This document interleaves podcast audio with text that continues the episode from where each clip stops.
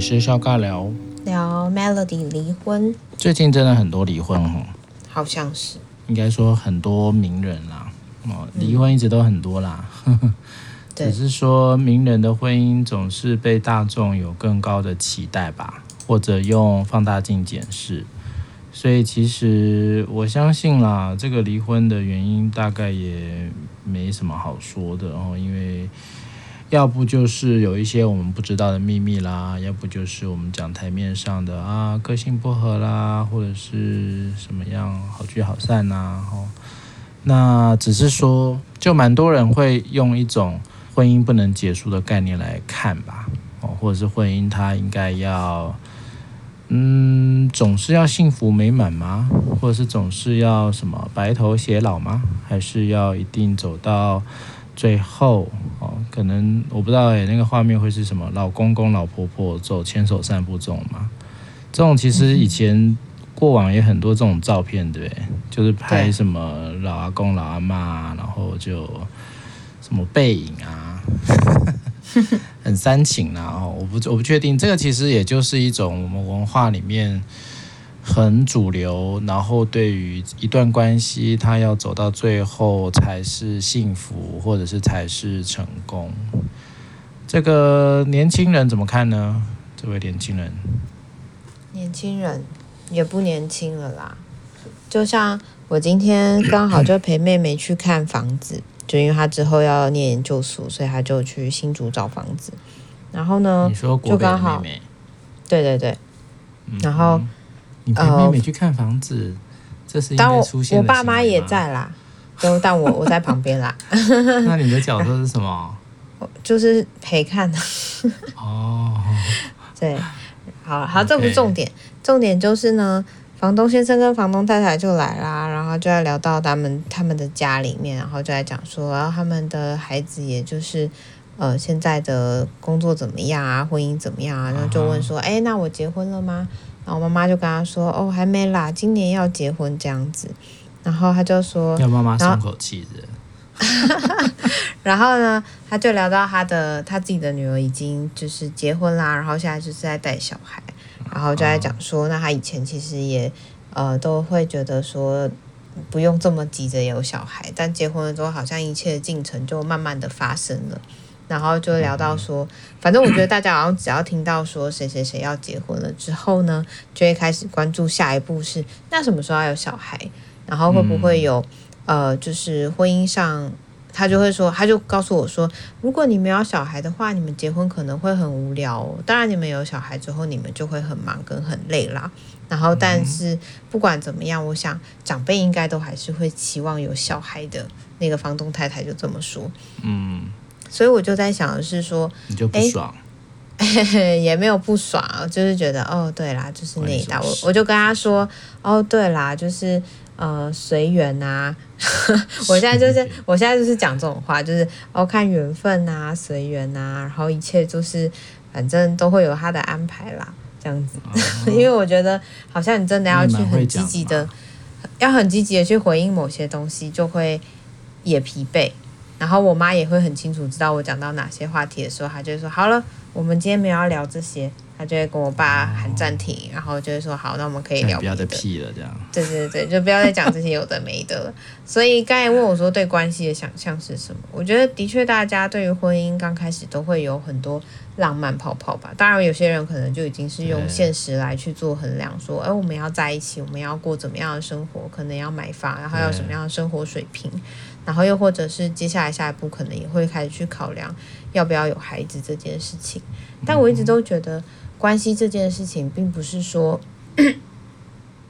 并不是说你从进入了婚姻之后才开始，反而是说你们当初承诺怎么在一起的啊，然后你们觉得怎么样在一起会舒服，又或者是在这个关系里面，其实有很多的责任在，但也有很多其实是需要刻意经营的。如果你没有刻意经营的话，关系其实为什么要持续在一起呢？又不是说办完婚礼之后，这一切就会。一切都会顺顺的走下去，或者一切都会很理所当然的发生。当然，我觉得在这几年里面就会有这种感觉啦，就是大家的电视剧就是演到暧昧，然后心动，然后一切都很浪漫之后就就暂停了。当然，有一些比较呃写实的电视剧就会开始演说哦，可能这个先生或这个太太最后不甘寂寞，所以于是找了小王，或者是找了小三，这又是另外一个狗血剧。嗯但我一直在想说，剧本其实应该是可以很多元的吧？我们要怎么去经营这个家？我们要怎么去经营我们的关系？除了我们是父母，除了我们是孩子之外，我们可以怎么好好的在一起？这件事情其实是很需要学习的。当然，这也会回到我们一直在谈的，教育部并没有给我们一个很好的这样子的亲密关系规划课，又或者是我们其实上这些东西都是很表浅的，我们很难去知道，诶，进入到关系之后，我要怎么去经营？我们怎么样在这里面有更好的对话？又或者是我们怎么样在很忙碌的生活里面，还是依旧保有某一部分的热情、仪式感？又或者是还是可以给对方他想要的温暖，或是我自己也可以得到我自己想要的？我其实觉得，呃，Melody 她选择离婚这件事情，就是看到网络上面有好多的新闻就在谈说，其实是有征兆的呀。然后或者是说。在虽然他们已经结婚十七年，这真的好长哦，十七年是真的很长。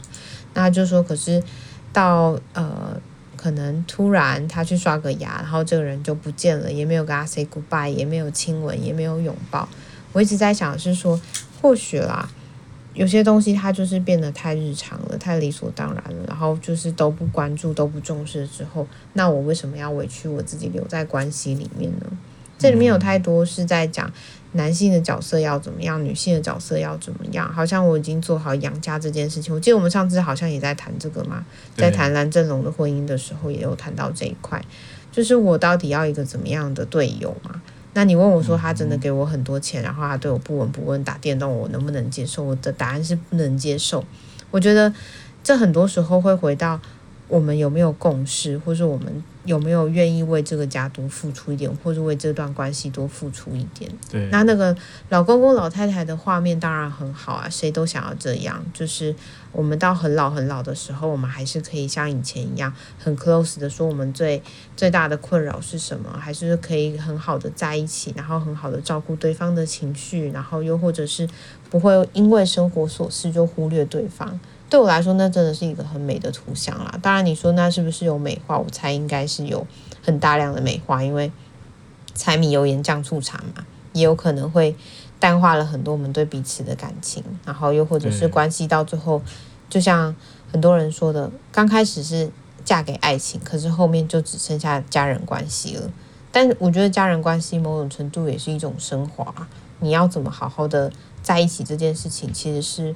需要长期的学习啦。嗯哼，嗯嗯，有些状态对我来说，它可能并不是这么理所当然会出现的。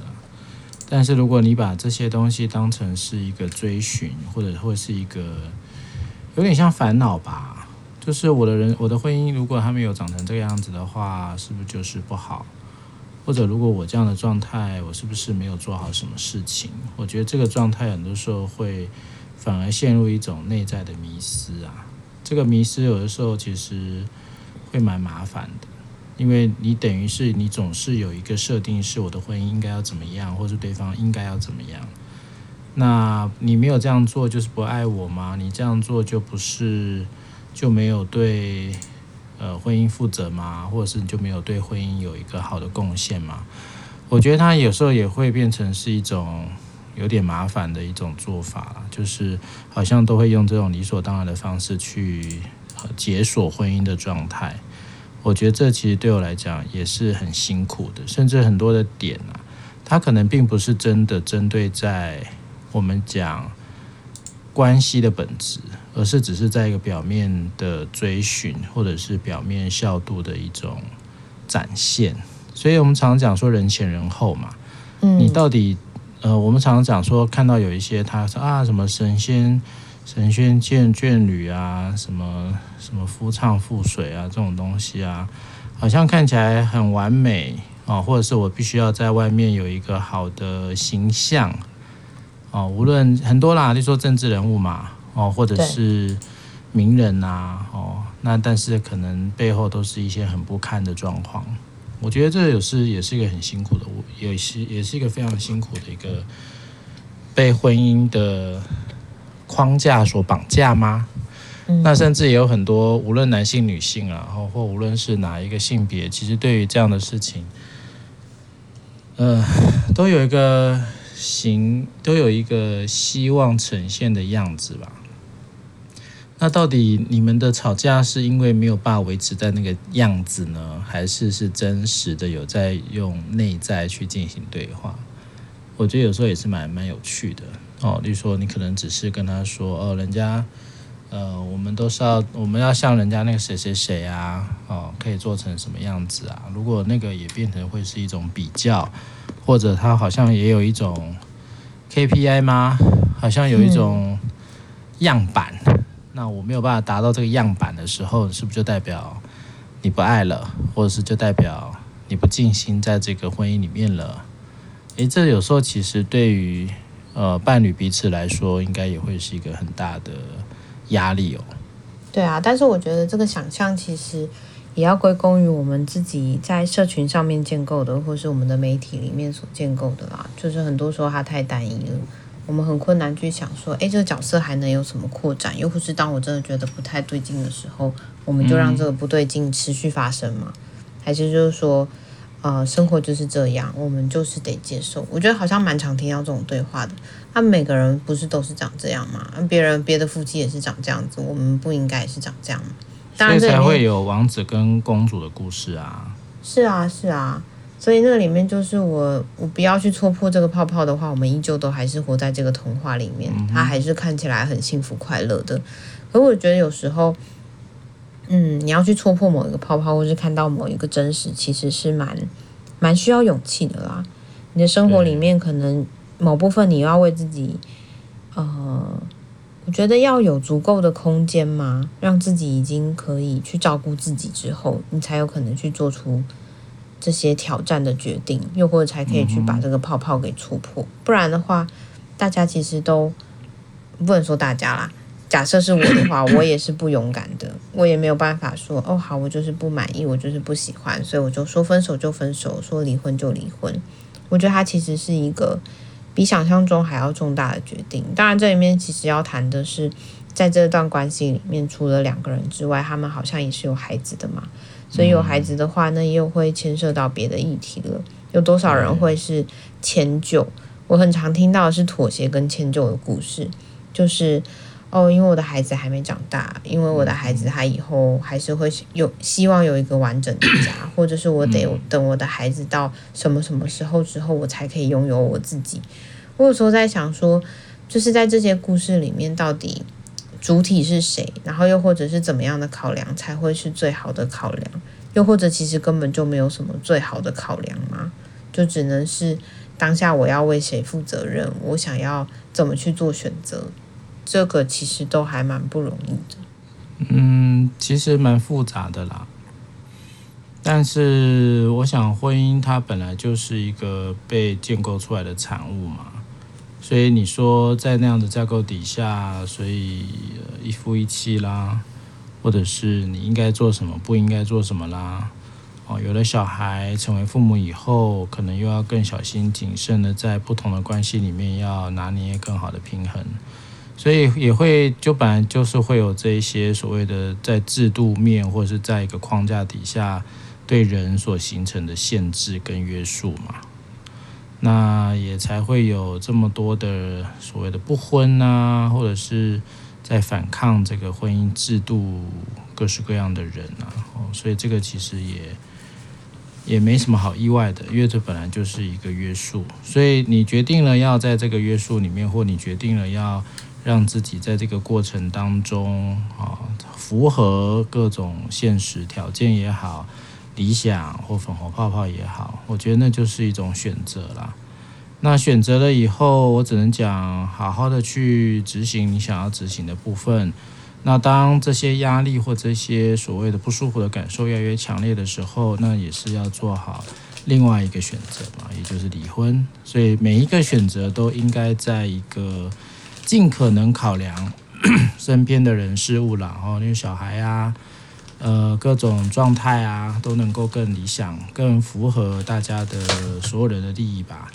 我觉得这个也是蛮重要的，就是让你的选择不会当然一定都会有一些受伤，但尽可能的不要让太多人因为你的选择而受到更多不好的一些事情了。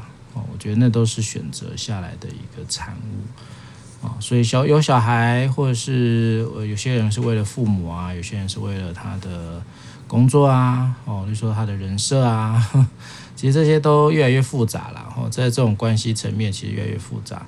所以在那个过程里面，其实也应该就是要提醒大家了，做了选择，那就是要为你的选择负责任。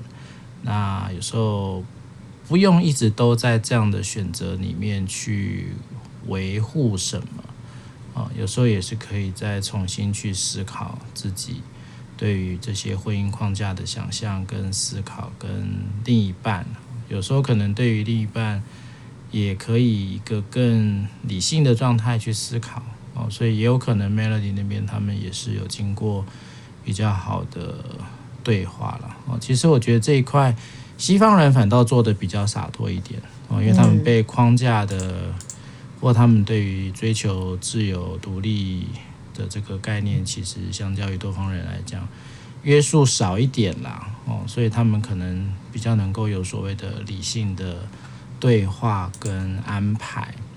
那讲到底啊，其实也是一个西方思维的一个理所当然了哦。这个其实都很有趣，就是西方人认为理性才是好的哦，所以这个东西其实某些程度上也是一个框架哦。那但无论如何啦，哦，在在每一个状态底下，可能我们都会有自己的所谓的好跟不好。那尽可能让自己不要太不舒服，我觉得才是重点。